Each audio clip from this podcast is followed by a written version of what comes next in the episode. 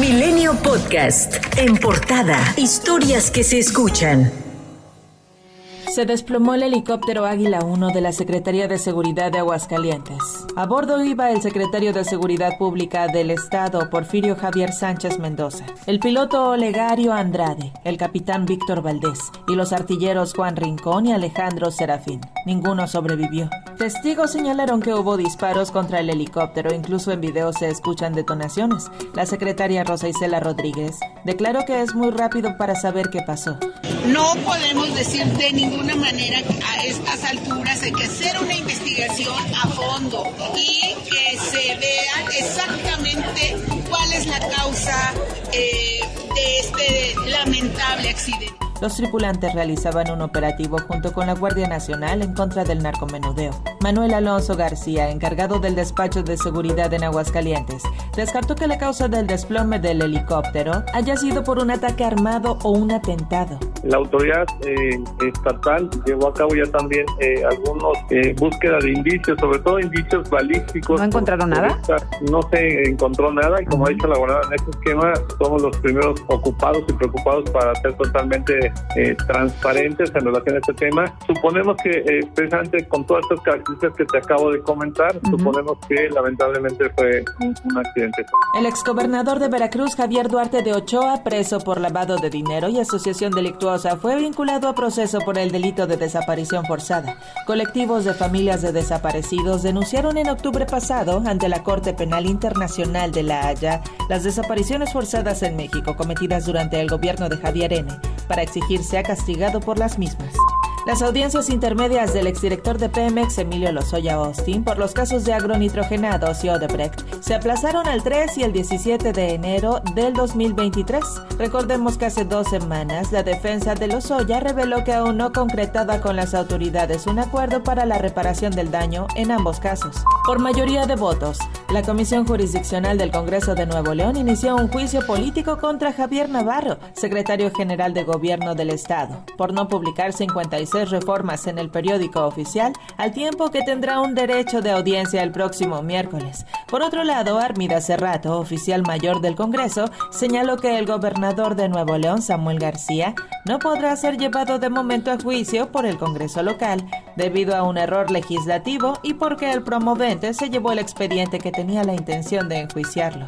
Integrantes de las comisiones de gobernación y de estudios legislativos segunda coincidieron en que se realicen foros en el Senado sobre la reforma electoral planteada por el Ejecutivo Federal para que los legisladores y la sociedad escuchen propuestas bien informadas y se tome una decisión final en torno a la materia. Por su parte, el senador del PRD, Miguel Ángel Mancera, aseguró que la propuesta no pasará en el Senado, pues la votación del tema electoral en el bloque de contención es algo ya totalmente cerrado. Sin embargo, planteó su discusión después del 2024.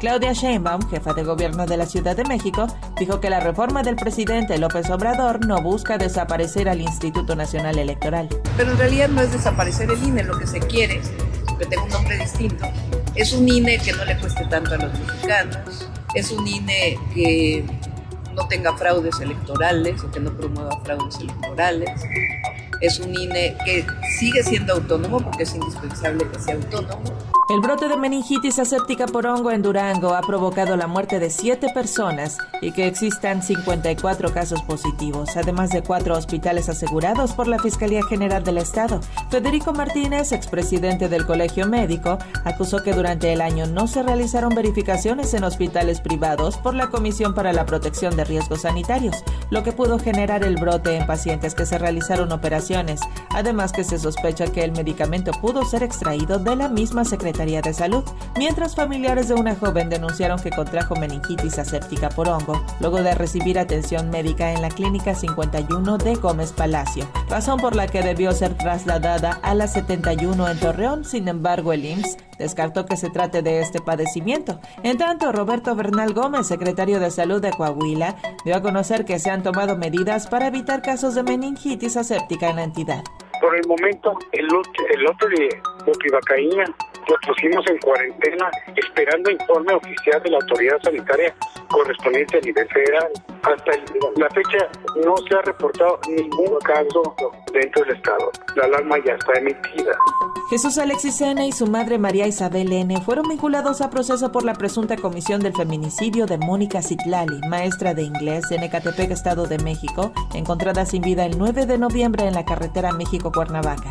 Entre las pruebas entregadas hay registro de las llamadas del celular de Mónica y Alexis el día de la desaparición, así como una sábana y un tenis con manchas de sangre.